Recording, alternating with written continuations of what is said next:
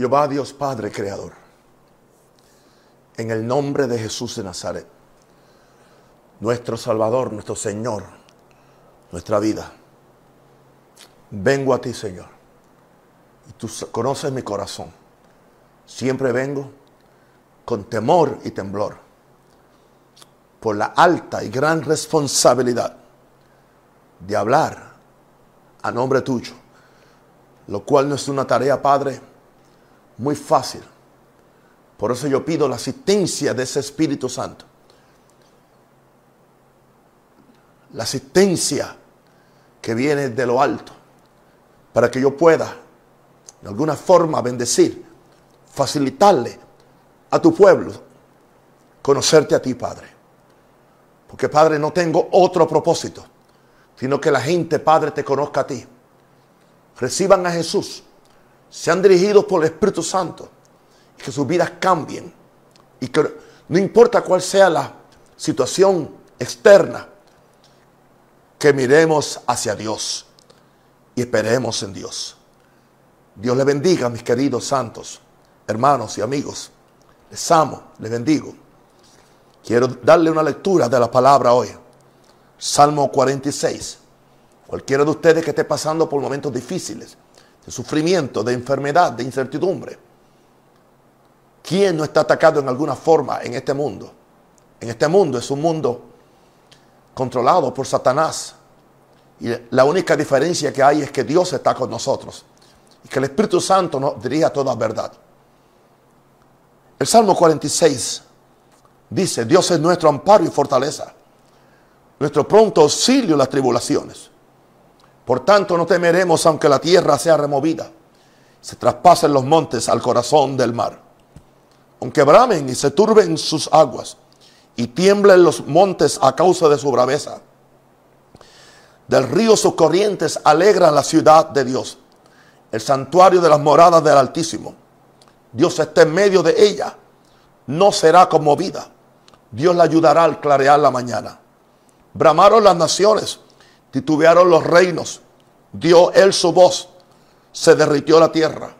Jehová de los ejércitos está con nosotros. Nuestro refugio es el Dios de Jacob.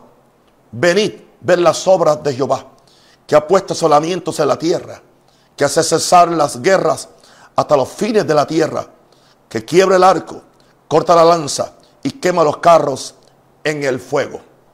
Estad quietos y conoced que yo soy Dios. No importa lo que suceda. Yo soy Dios. Seré exaltado entre las naciones. Enaltecido seré en la tierra. Jehová de los ejércitos está con nosotros. Nuestro refugio es el Dios de Jacob. Esa es nuestra esperanza en la cual nosotros nos fundamos y vivimos, no importa cuál sea la situación o la circunstancia a la cual nos podamos enfrentar. Aleluya. Padre, yo oro ahora también porque cada uno de mis hermanos reciba la palabra con mansedumbre. Abra su corazón, porque Dios nos va a hablar en esta noche. Que venga la voz tuya, Padre. Porque no solo de pan vive el hombre, sino de toda palabra que sale de la boca de Dios. Queremos, Padre, ser mensajeros fidedignos, que no torzamos, que no cambiemos lo que tú quieres comunicarle a tus hijos. En el nombre de Jesús. Amén. Esta mañana, casi al final de mi primera hora de oración, oí muy claro esto. Nadie se puede jactar en mi presencia. Sabía que Dios me quería captar la atención.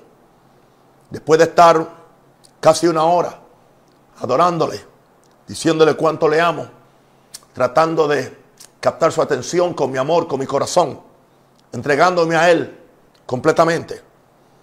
Oí esto, nadie se puede jactar en mi presencia. No sabe usted cómo esto me conmovió y el Espíritu Santo me estuvo ministrando esta palabra hasta las 7 de la mañana, por cierto. Y yo entendía que Él me quería enseñar. Estuvo conmigo enseñándome. Y aquí está lo que Dios me dio para esta noche para ustedes. Nadie se puede jactar en la presencia de Dios. Por lo tanto, tenemos que venir dependientes de Dios, humillados ante Dios, porque no hay forma que nos podamos jactar de ningún logro, de, de ningún grado económico o de ningún grado educativo, nada de eso. En 1 Corintios nos dice el apóstol Pablo, el capítulo 1, verso 28 al 21, 1 Corintios 1, 28 al 29. Y lo vil del mundo y lo menospreciado escogió Dios. Dios no tiene problema en escoger lo que nadie escoge. Dios no tiene poder en usar lo que nadie cree que puede ser usado. Dios no tiene poder en habilitar a alguien que aparentemente no, no, da, no da la talla. Porque Dios se especializa en, en tomar lo vil del mundo, lo menospreciado. Y aquí dice que escogió lo que no es para deshacer lo que es. Si Dios escoge lo que no es para deshacer lo que es, entonces no hay forma que esa persona se pueda jactar en alguna forma. Porque fue Dios quien lo escogió, fue Dios quien lo habilitó, fue Dios quien lo empoderó. Así, exactamente se siente este siervo de Dios ante Dios y ante ustedes. Y nos dice Pablo que esto es posible a fin de que nadie se jacte en su presencia. La palabra jactarse es enorgullecerse, vanagloriarse, a creer que somos todo. Y no, dice que cuando uno entiende que es Dios quien nos escoge, es Dios quien nos ayuda, es Dios quien nos habilita, es Dios quien nos empodera, pero que se prepara el mundo porque aún a lo, que no es, Dios lo va a usar para deshacer lo que cree que es. Qué bueno cuando no nos creemos tanto. Pero sí, no nos creemos tanto, pero creemos tanto en Dios. Ese es el balance que nos da la victoria. A fin de que nadie se jacte en su presencia. Con razón oí la voz de Dios. Nadie se puede jactar en mi presencia. El Salmo 62, verso 9. Palabras de David dice, por cierto, vanidad son los hijos de los hombres.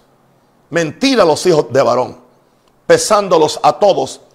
Igualmente en la balanza está hablando de pesar a todos los seres humanos en una balanza.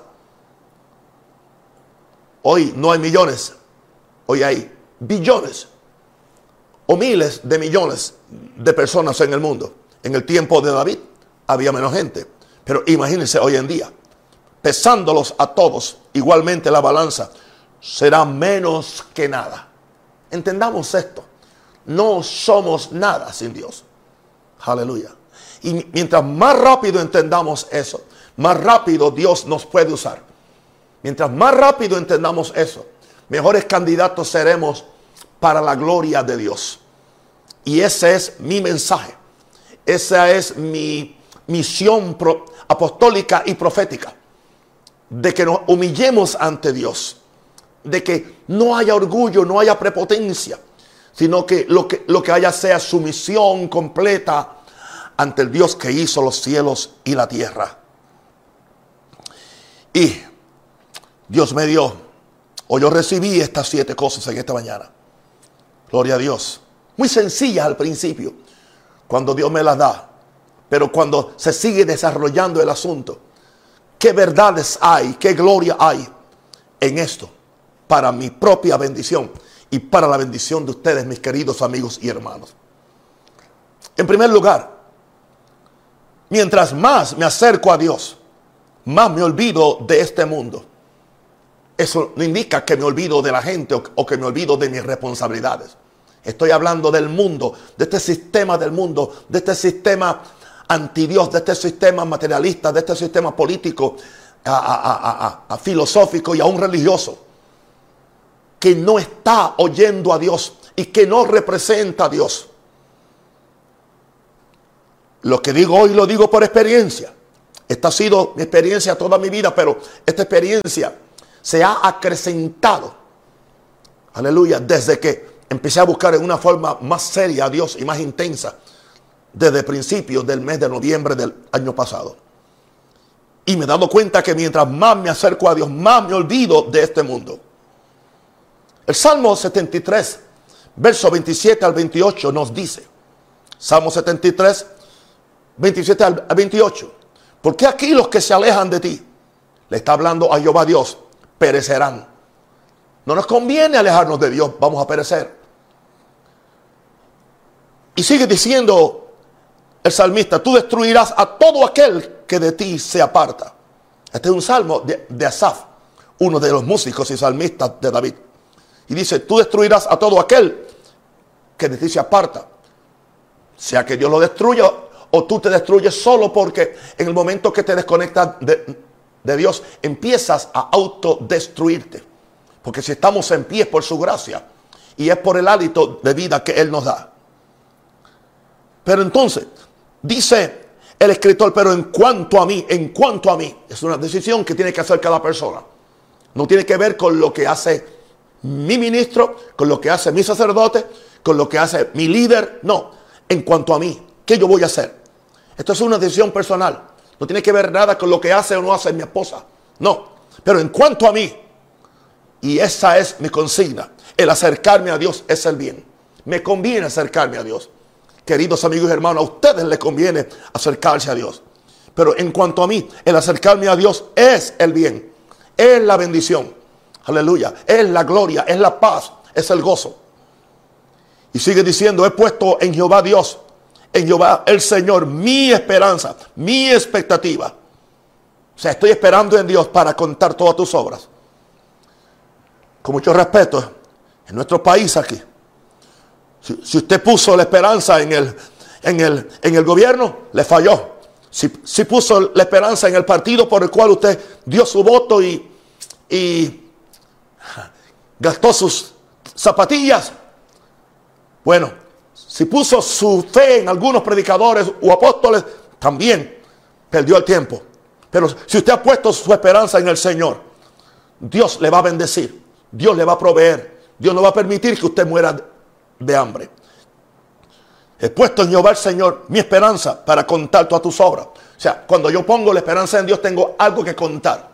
Lo que Dios ha hecho por mí. Y lo que Dios ha hecho a través de mí. Porque eso es lo que Dios quiere, bendecirnos y hacernos un testimonio al mundo. Mientras más me acerco a Dios, más me olvido de este mundo. Tres ideas ahí tengo. La primera es, este mundo no me ofrece nada que se compare con el Dios Todopoderoso. No se compara. No importa lo que este mundo me lo ofrezca. Tiene fecha de, expiración. Tiene fecha de caducidad. Aleluya. Y aún así lo que este mundo me ofrece en nada se compara con el Dios Todopoderoso. Este mundo no puede darme la paz, no puede darme el gozo, la alegría, la felicidad y menos darme la eternidad que Dios me da. En segundo lugar, este mundo lo que hace es separarme de Dios. Este mundo, si yo me esclavizo a este mundo, lo que hace es separarme de Dios. Por ende, me separa del amor de, Dios. Porque si yo empiezo a amar las cosas del mundo, el amor del Padre no está en él. Dice la Biblia, no améis, no el mundo ni, ni, las cosas que son del mundo. Así que lo que este mundo hace es separarme de Dios, de su amor, de su santidad y de su justicia. Porque empiezo a hacer compromisos con el mundo. Por eso es que dije esta mañana, mientras más me acerco a Dios, más me olvido de este mundo. En tercer lugar, este mundo me, infla, me infla. Ah, y me engaña, me engaña, creyendo que yo soy lo que no soy. Este mundo me infla y me engaña, creyendo que tengo todo bajo control. Oh, sí. Este mundo me infla y me engaña y me hace creer que soy señor de mi destino. Totalmente equivocado. Porque yo no soy lo, que creo que soy. Yo soy lo que Dios dice que yo soy. Yo no tengo todo bajo control. El control de mi vida lo tiene Dios o lo tiene Satanás si le estoy sirviendo a Él. Aleluya. Y yo no soy Señor de mi destino. Mi destino o lo pongo en Dios o, Satanás me roba el destino porque me roba el propósito. Por lo tanto, no puedo jactarme. No puedo jactarme. Aleluya. En la, presencia de Dios. Esto indica que mientras más tiempo yo paso en la, en la, presencia de Dios, mientras más me acerco a Dios en esta búsqueda, más me olvido de este mundo. Número dos. Mientras más busco a Dios, más me olvido de mí mismo, de mí mismo ahora. O sea, ahora no es del mundo, ahora es de mí mismo. Primera Crónicas 17, 16. Y entró el rey David. Primera Crónica 17, 16. Y entró el rey David y estuvo delante de Jehová, estaba en su presencia. Y dijo, Jehová Dios, ¿quién soy yo? ¿Quién soy yo? o sea, se olvidó que era rey, se olvidó de la hazaña que había hecho al matar a, a Goliat, pero también se olvidó de sus pecados pasados. Eso sucede cuando estamos con Dios. No nos olvidamos de nuestro, no nos acordamos de nuestros errores y, tampoco de nuestros logros, porque estamos ante Dios. ¿Quién soy yo y cuál es mi casa para que me hayas traído hasta este lugar? Así eso sucede mientras más busco a Dios. Tengo mis dudas. Tengo mis dudas sobre los que dicen que están tan cerca de Dios. Pero siempre hablan de ellos. Siempre se autoexaltan. Siempre usan a Dios simplemente como unos zancos para ellos subirse altos y para que la otra gente se vea muy insignificante o muy pequeños. Esa gente no conoce a Dios. El que conoce a Dios se olvida del mismo, se olvida de su protagonismo, se olvida de él promoverse. Porque lo que le importa es la gloria de Dios, promover a Dios. Y yo te garantizo que esto sucede en esta búsqueda. Mientras más busco a Dios, más me olvido de, mí mismo. Y dije en ese, en ese segundo punto, yo dejo de ser el punto de referencia. Tú hay personas que son yo, yo, yo, son un yoyo. Y el yoyo tiene un problema, sube y baja. Hasta que un día se rompe el cordón. Y ya el yoyo deja de ser. Ten cuidado que no se te rompa el cordón de tu yoyo. Aleluya. Y que un día abras tus ojos. Perdiste a Dios. Perdiste su gloria. Perdiste el cielo. Y de repente despiertes en un lago de fuego de donde no puedes salir. ¿Por qué? Porque estabas más interesado en promoverte tú que en promover a Dios. Oh, mis compañeros predicadores, no estamos para promovernos nosotros, ni aún para promover nuestra forma, sino promovamos a Dios. Seamos promotores del Dios del cielo. Y el Dios del cielo nos va a honrar y nos va a bendecir. Aleluya. Mientras más busco a Dios, más me olvido de mí mismo. Ante el gran yo soy, me siento como el gran no soy. ¿Entiendes? No. Ah, él tiene complejos de inferioridad. Yo no tengo complejo ni de superioridad, ni tampoco de inferioridad. Yo tengo complejo de que no soy, punto. O sea, no soy superior a nadie porque no me comparo con nadie. Y no, y, no soy, y, no soy inferior a nadie. Aleluya. ¿Por qué? ¿Por qué? Porque no lo soy. Estoy concentrado en Dios. Estoy buscando a Dios. Me olvido de mí mismo. Me olvido de mi deseo. Me olvido de lo que yo quiero. Yo no soy el punto de, de referencia para juzgar la santidad de otro. Yo no soy el punto de referencia para que otro ore como yo ore. No, no, no, no, no, no. El único punto de referencia para mí en esta tierra se, se llama Jesús. Porque conforme a su imagen que somos hechos. Así que ante el gran yo soy, cuando yo vengo donde Él, me siento como el gran no soy. No sé ni qué decirle muchas veces. Oh, mientras más busco a Dios, más me olvido de mí mismo. Por lo tanto, en la inmensidad y grandeza de Dios, el ser humano desaparece. Eso no indica que me muero. Eso no indica que dejo de ser. Eso no indica que dejo de existir. Pero en la inmensidad y la grandeza de Dios, aleluya, eh, eh, nuestra humanidad, nuestro ser humano, nuestro ego desaparece porque ahora nos encontramos en Dios cuando Dios se encuentra en nosotros. Oh, te digo una cosa, es la forma mejor para vivir. Eso indica que cuando eso sucede estamos empezando a tocar la eternidad, la cual está en Dios y está dentro de nosotros. Bendito el nombre del Señor. Yo te alabo y te bendigo, Padre, por esta palabra tan bonita y tan poderosa para este siervo. Oh Señor, nadie se jacte mi presencia, me dijo el Señor. Número tres, mientras más miro a Dios, más insignificante me siento ante Él. Aleluya. Más, mientras más, o sea, como lo estoy mirando a Él, no me estoy mirando yo. No, no estoy en ese, en ese narcisismo espiritual de mirarme yo lo grande que he hecho, lo que he hecho, ¿entiendes? No, mientras más lo miro a Dios, más insignificante me siento ante Él.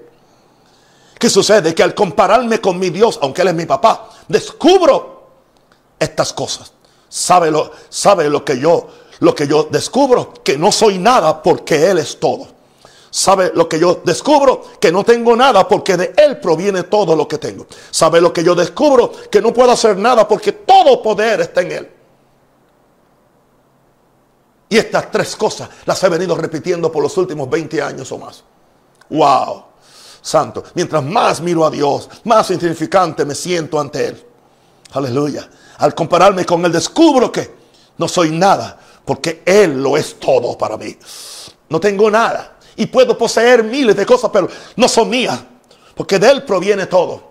Por eso, si lo pierdo, si no lo tengo en mis manos, si me quedo en cero, aún sigo siendo rico. Aleluya. Porque todas las cosas son de Dios y son mías porque yo estoy en Él y Él está en mí. Así que no tengo nada porque de Él proviene todo. Si tengo una dificultad para hacer algo, si no lo puedo hacer es porque Dios no quiere que lo haga. O no es el tiempo para hacerlo, pero sé que cuando yo lo logre hacer, Dios lo hizo en mí, porque Él es el alfa y el omega, Él es el principio y el fin. Él es quien empieza a la buena obra y quien la va a terminar. Wow. Por eso simpatizo mucho con la posición de Job. Verso, capítulo 42, versos 5 al 6. Simpatizo mucho con él.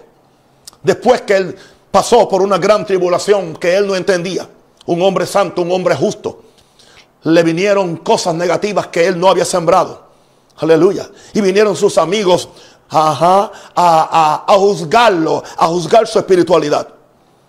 Y entonces, un día le dijo a Dios, porque él empezó a defenderse con Dios también. Empezó a cuestionarle a Dios. Y un día Dios le dijo, ven, ven, vamos a hablar. Yo quiero hablarte. Yo también quiero aparecer. Dios se le apareció y le hizo algunas preguntas. Y en la primera se rajó. En la primera se rajó. Creo que la primera fue, ¿dónde estabas tú? Aleluya. ¿Dónde estabas tú antes que fuera formado en el vientre de tu mamá? Y ya ahí el hombre se quedó. Ya no tuvo ni respuesta. Ahora, él le dijo a Dios, yo ira te había oído. Hmm. Wow.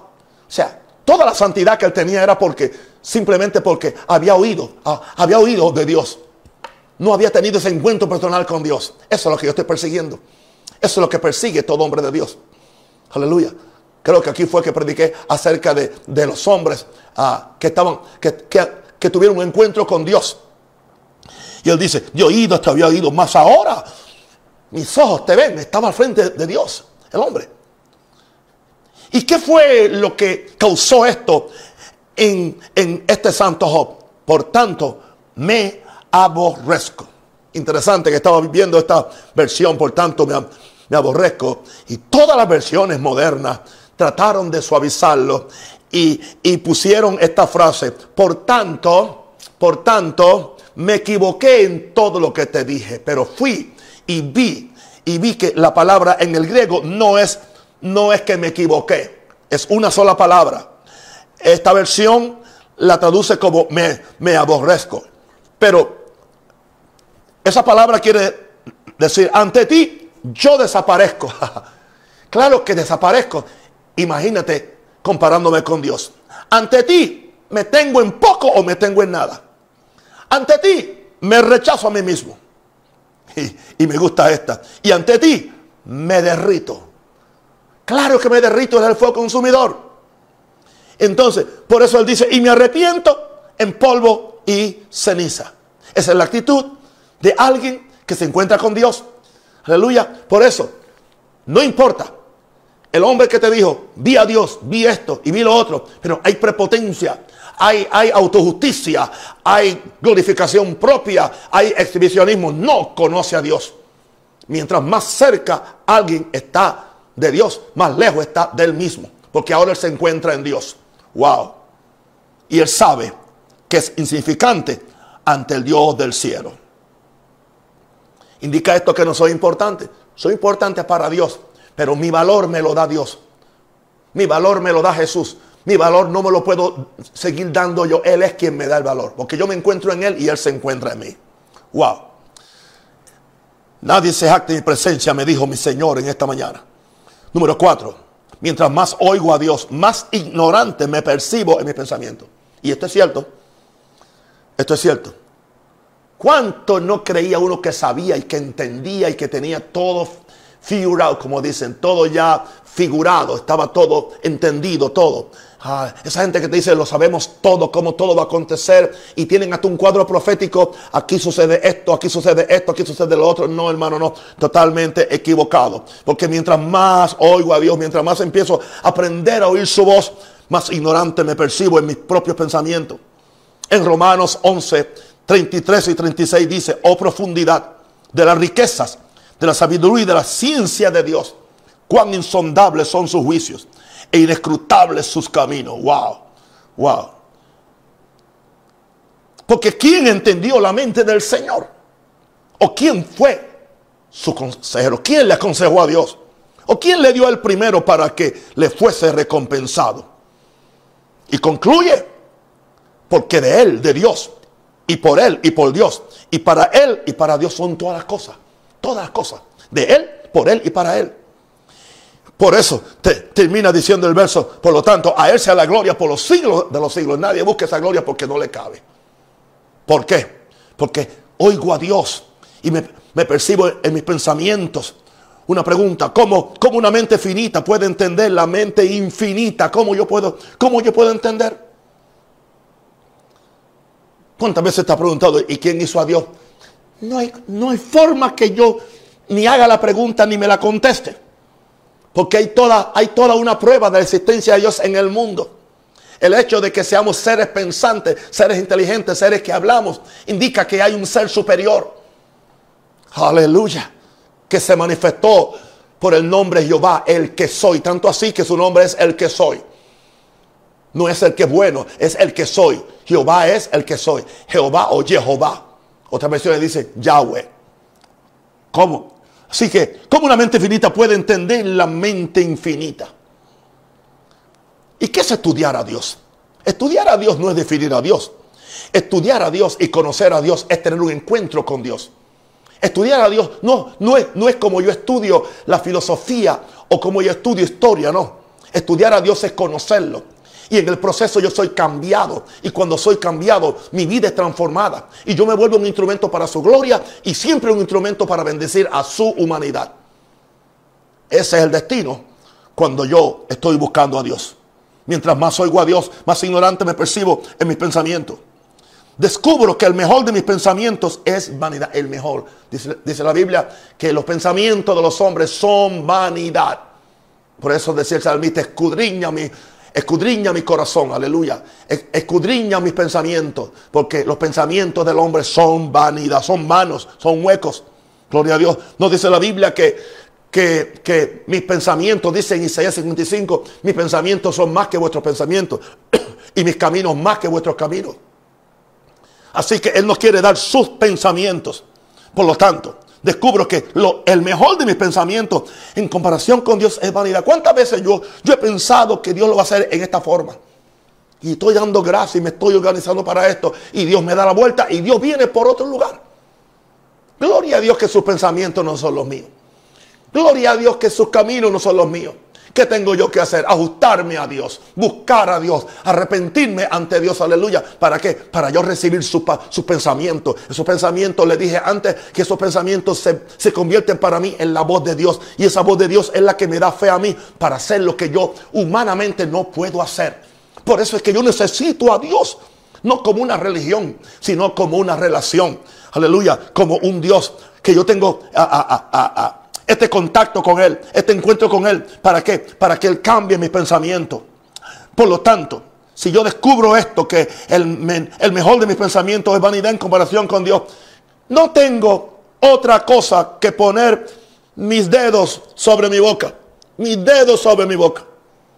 Y aprender a escuchar más y a hablar menos. Dice, dice la Biblia, todo hombre sea presto para oír, tardo para hablar. Y yo creo que uno de los grandes problemas que tenemos en la oración es que no sabemos escuchar a Dios. Queremos hablar, hablar, hablar. Venimos con nuestra lista de compra, con nuestra lista de mercado, simplemente o contra, con, con nuestra lista de exigencias a Dios. Aleluya. Y no nos sometemos a la voluntad de Dios. Esto no indica que tú no puedes venir con tus peticiones. Pero recuerda que Dios mejor que tú sabe lo que tú necesitas y Él sabe cómo dártelo. Así que cuando yo oigo a Dios, oigo su voz, me siento ignorante, me percibe. ¿Ok? En mi, en pensamiento. Así que pon tu, pon tu dedo sobre tu boca, aleluya, porque Dios fue quien lo hizo, como dice en una, en una escritura, y aprende a escuchar más y a hablar menos. Muy importante eso. Gloria a Dios. Les bendigo. Déjenme tomarme un buche de agua, aleluya. Porque no soy Dios.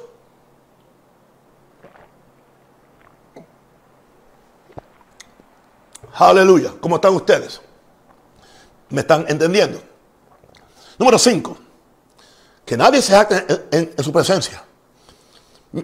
mientras más santo veo a Dios, más impuro me veo en su presencia.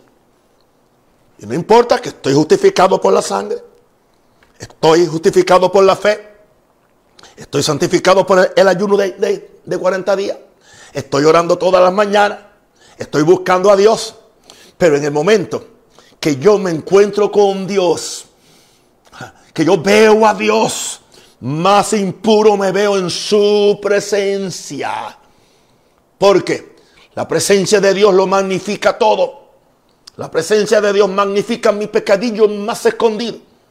Aleluya. Pero también la presencia de Dios magnifica mi necesidad más escondida y mi dolor más escondido. Por eso me conviene venir a la presencia de Dios. Isaías 33, verso 13 al 14 dice, oíd los que estáis lejos lo que he hecho. Y vosotros los que estáis cerca, conoced mi poder. Sea, si tú estás lejos, aleluya, ven a donde Dios. Si estás cerca, ven a donde Dios. Ambos tenemos que venir a donde Dios. No importa lo lejos que esté o lo cerca que esté, aún necesita venir a donde Él. Verso 14. Los pecadores se asombraron en Sión. Sión es, es la presencia de Dios o donde Dios vive o mora. Espanto sobrecogió a los hipócritas que son los hipócritas, los que tienen una apariencia de piedad, los que tienen una apariencia de santidad. Y hay una pregunta, ¿quién de nosotros morará con el fuego consumidor? Es posible. Dice, ¿quién podremos? Porque es un fuego consumidor. Pero por alguna razón ah, ah, dice, ¿quién de nosotros habitará con las llamas eternas? Indicando eso que es posible morar con el fuego consumidor. Aleluya. Y es posible habitar con las llamas eternas. ¿Cómo?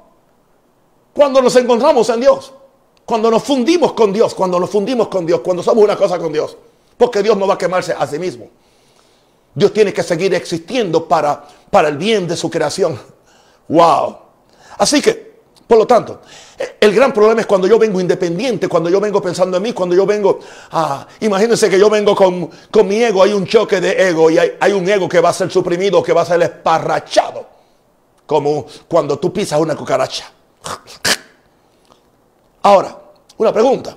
¿Quién puede soportar el escrutinio de la luz del rostro de, Dios? Si, si tuvieras que presentarte ante Él.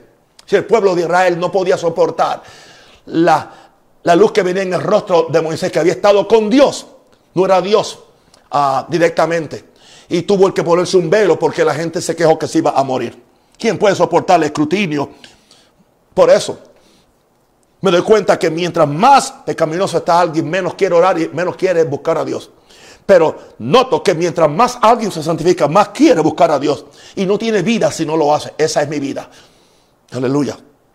Ahora, pensé en esto. Si los serafines cubren sus rostros en su presencia, como dice Isaías 6, ¿qué puede hacer este pedazo de barro ante su santidad y majestad? No sé si te das cuenta que todos los santos del Antiguo Testamento y de los testimonios que tú has podido oír, aleluya, en la historia, todos los santos al encontrarse con Dios o simplemente encontrarse, simplemente encontrarse con un ángel que no es Dios, que viene de la presencia de Dios, al encontrarse caen al suelo. No que caen al suelo porque alguien, alguien te echó aceite o alguien te ungió o alguien te empujó para que te cayeras para él verse como un gran hombre de Dios. No. Es simplemente la reacción de mi carne, la reacción de mi humanidad al chocar con la divinidad de Dios. Aleluya. Cuando mi tierra, aleluya, choca con su, con, con, con, su espíritu, mi tierra tiene que ceder. Aleluya. Gloria a Dios. Así que por eso es que los serafines cubren sus rostros en su presencia. ¿Qué puede hacer este pedazo de barro ante su santidad y su majestad? Pregunta, ¿lo quiero encontrar? Claro que lo quiero encontrar. Lo quiero ver, claro que lo quiero ver. Quiero que se me presente así. Claro que se me presente. Es posible que, que yo quede tendido en el suelo por cinco días, que quede un mes, no, no importa. Pero yo sé que el, que el que tiene esta experiencia con Dios nunca más vuelve a ser igual. No hay forma que pueda ser igual.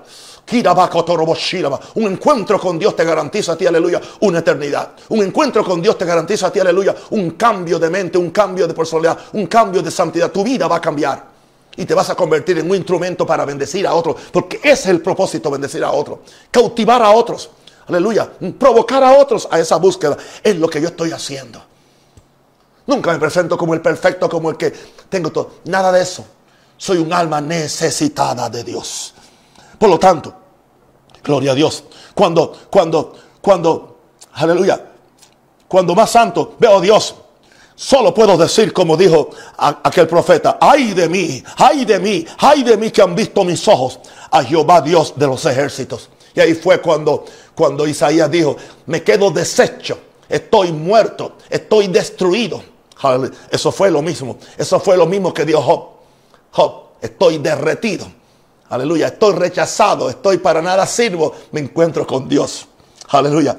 Pero entonces, ahí cuando Dios se encuentra contra lo más vil, Dios lo glorifica, Dios lo levanta y Dios lo usa para su gloria. No solamente eso, llega un momento que Dios, Dios, Dios, llega un momento que Dios lo confía tanto que le puede decir, te voy a hacer Dios para Faraón. Wow, a ese hombre, a ese hombre que dice, ¿quién soy yo? ¿Y quién soy yo? Pero Dios conociendo el corazón de ese hombre dice, no se te va a subir a la, a, la cabeza. No lo vas a usar para tu propio bien. No, no lo vas a, usar para, para, para, para, usar mi nombre como una marca. No, no, no. Lo, lo vas a usar para lo que es mi corazón, dice Dios. Amar a la humanidad, amar a los hombres y llevar mi reino a este mundo y destruir las obras del diablo. Amén. Ahora, número 6. Gloria a Dios. Mientras más revelación y poder recibo de Dios, más débil, más débil me siento en mí mismo. Wow, cuando yo recibí esto, yo no lo entendía. Así que si yo no lo entendía, quizás usted tampoco lo va a entender hasta que escuche este mensaje algunas veces. Mientras más revelación y poder recibo de Dios, más débil me siento en mí mismo. Y te quiero decir, la debilidad es mental, porque no es espiritual. En mi espíritu me siento fuerte. Pero cuando yo paso por Dios, con Dios, a veces él quiere que pase con él tres, cuatro. He pasado hasta cinco horas con él. ¿Entiendes? Y eso no es mi gusto particular. ¿Entiendes? Pero estás con Dios. El, en primer lugar, cuando estás con Dios, el tiempo deja de ser. deja de ser. No tienes ninguna otra interés. Amén. Pero entonces, cuando más, más revelación y poder recibo de Dios como consecuencia de mi búsqueda, más débil me siento en mí mismo. Pero es importante que me sienta así. Y yo no entendía por qué razón. Sentía después el cansancio en mi cuerpo. ¿Entiendes? No era un cansancio físico. No, no. Era la reacción de mi, de mi ser, la reacción de mi cuerpo a estar en lo eterno, a estar con Dios. Segunda Corintios 2, 12, 9 al 10. Hay un hombre que Dios le dio Tremendas revelaciones. Tanto que lo llevó al tercer cielo, donde dice él que oyó cosas inefables que el hombre no puede expresar en la tierra en ningún tipo de palabra. Posiblemente por eso Pablo oraba tanto en lengua, oraba los misterios, porque la revelación no es otra cosa que el descubrimiento de misterios. Y dice él en, en, en 2 Corintios 12, que como consecuencia de, de tantas revelaciones vino un aguijón de Satanás para impedir que caminara en esa revelación. O para, para que él se sintiera eh, eh, eh, que él no podía. O sea, ¿para qué? O sea, ¿para qué me sirve a mí que Dios me lleve al cielo y tenga revelaciones cuando venga a la tierra? Con lo que me encuentro es un aguijón en la carne. Aparentemente, algunos creen que fue que Dios le mandó. No, Dios no le mandó el aguijón, pero Dios lo permitió. ok, Dios, Dios no lo mandó. Dice un mensajero de Satanás. Bueno, pero entonces Dios se va a glorificar en ese mensajero de Satanás. Para probarle a Satanás que el hombre con revelación se va a sentir débil en él mismo. El hombre con, recibiendo el poder de Dios. Y no importa cómo Y no importa cómo él lo ataque. Y no importa cómo él lo critique. Y no importa cómo él lo empuje. Y no importa cómo, la, otra gente del país lo arrinconen o, o lo orillen, como dicen los mexicanos, creo. No importa. Dios, Dios, Dios lo va a ayudar. Pablo era tan humano como yo soy. Y él no entendía. Viene donde Dios y dice, quítame el aguijón. Y Dios le dice, bástate mi gracia. Porque mi poder se perfecciona en tu debilidad. Indicando esto, aleluya. Voy, voy a leerlo porque es importante para que usted, usted entienda eso. Y me ha dicho, bástate mi gracia. Verso 9, porque mi poder se perfecciona en la debilidad. ¿Y qué dice él entonces? Por tanto, de buena gana me gloriaré más bien en mis debilidades, para que repose sobre mí el poder de Cristo.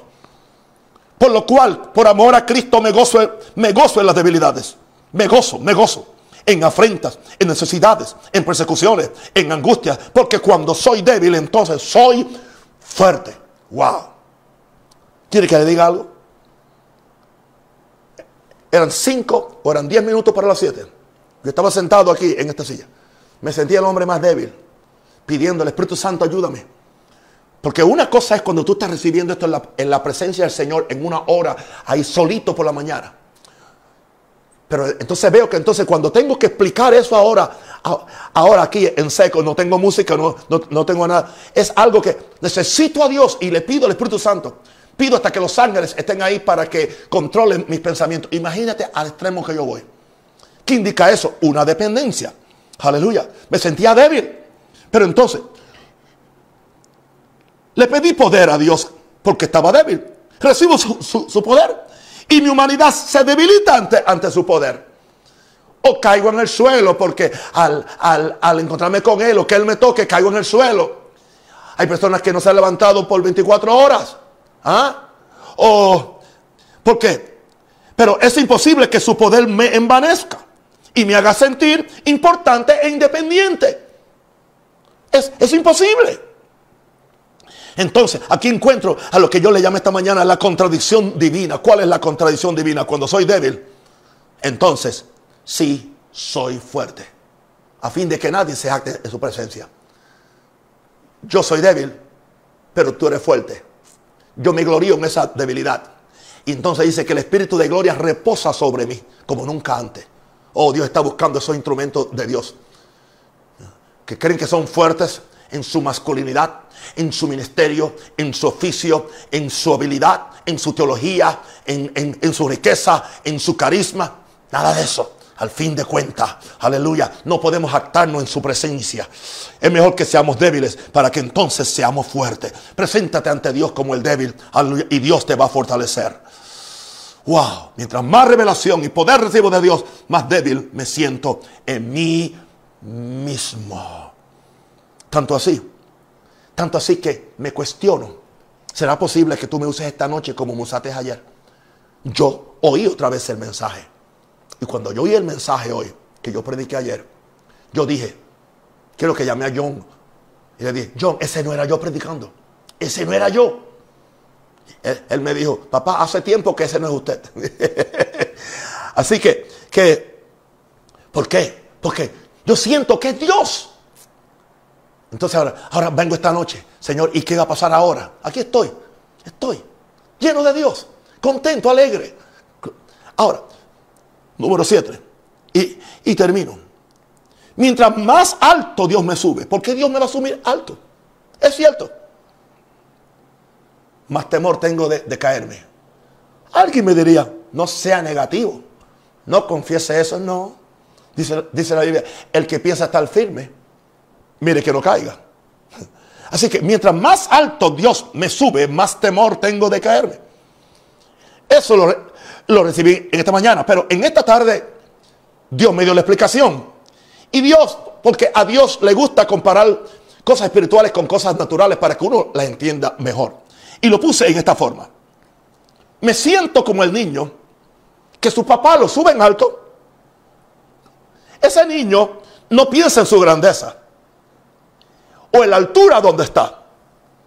¿Sabe? Lo único que piensa ese niño, ¿qué pasaría si me caigo de aquí?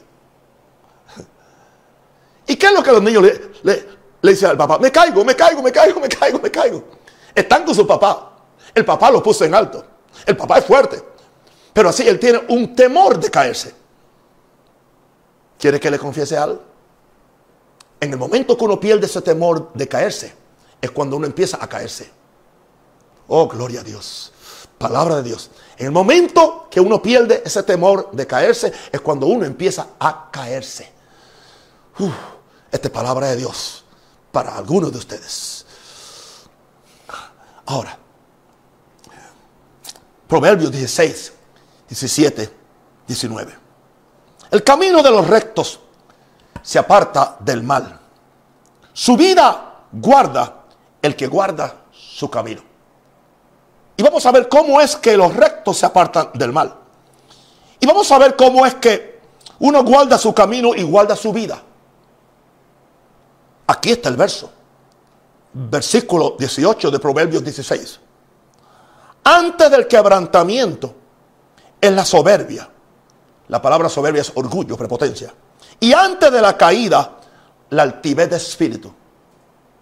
¿Ok? En otras palabras, antes del quebrantamiento es la, soberbia. Y antes de la caída es la altivez de espíritu. Escucha esto. O sea, tu propio espíritu, donde se supone que es el vehículo para manifestar a Dios, que es donde está tu corazón, se puede sentir altivo, prepotente, por las cosas grandes que está haciendo, por la forma como Dios lo está usando, como Dios lo está llevando a alturas que él nunca conocía que él podía ni tocar.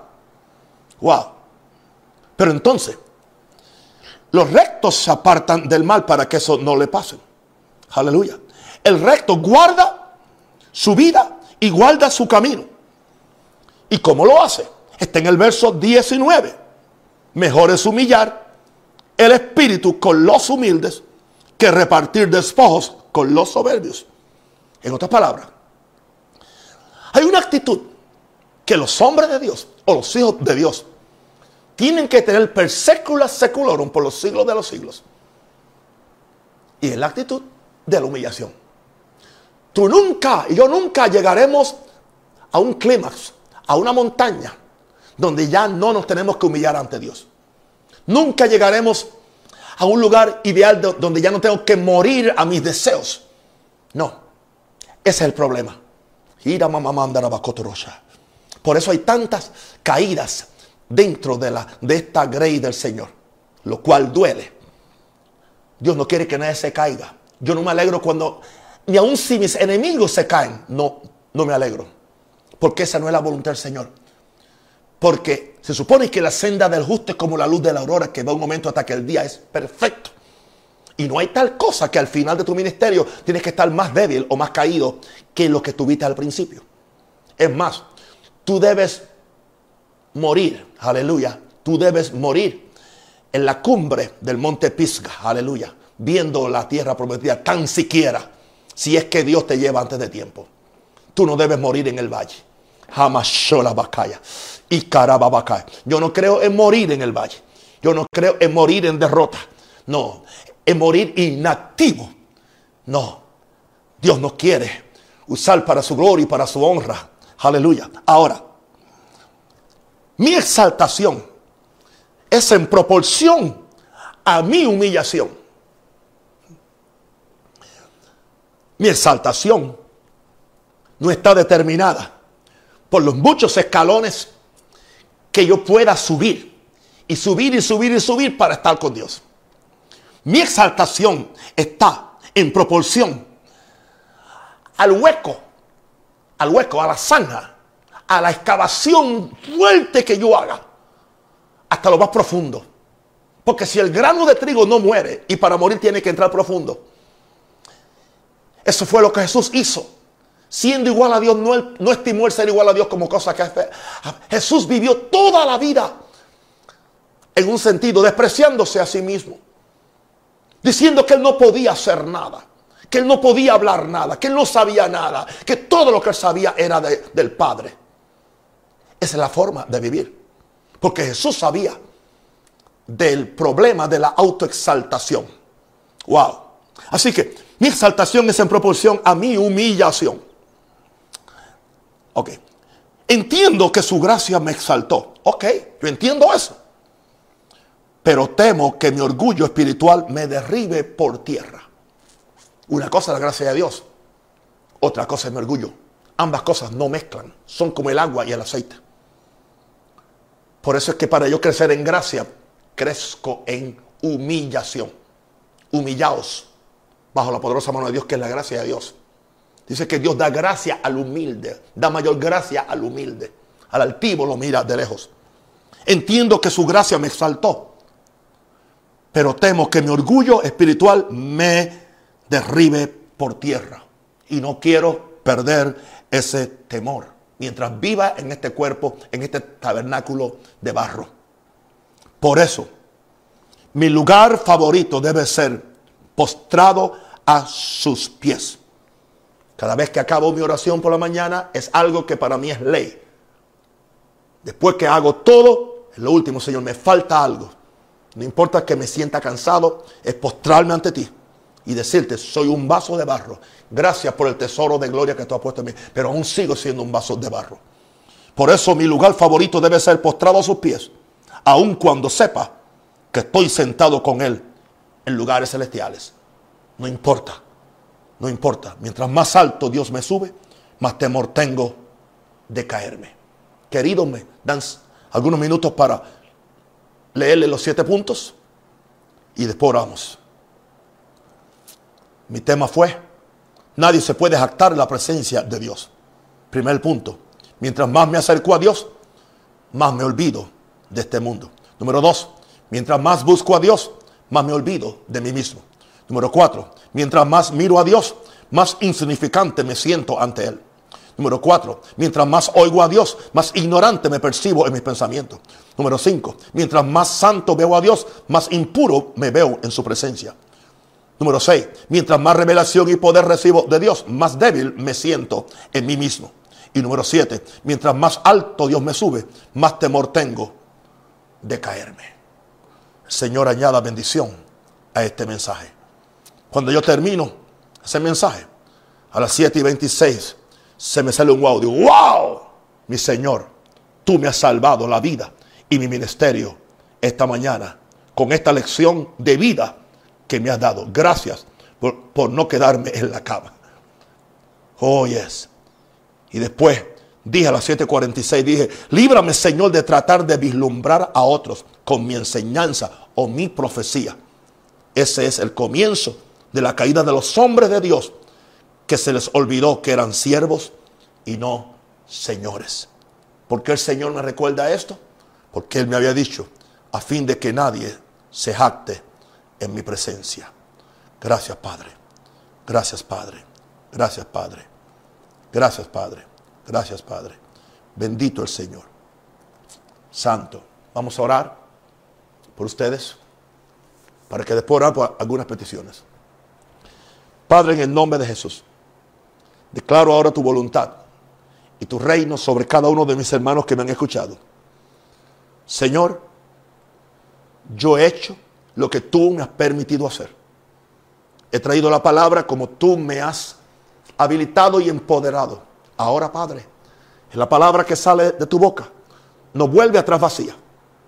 Te declaro que cada persona que escuchó esta palabra no pueda ser el mismo. Sea un ministro, sea una oveja, sea un salmista, sea un hombre, una mujer, un niño, un joven. Esta palabra es para todos, es la palabra de Dios para hoy. Y declaro, Padre Santo, que por medio de esta palabra somos santificados, somos perfeccionados ante la presencia de Dios.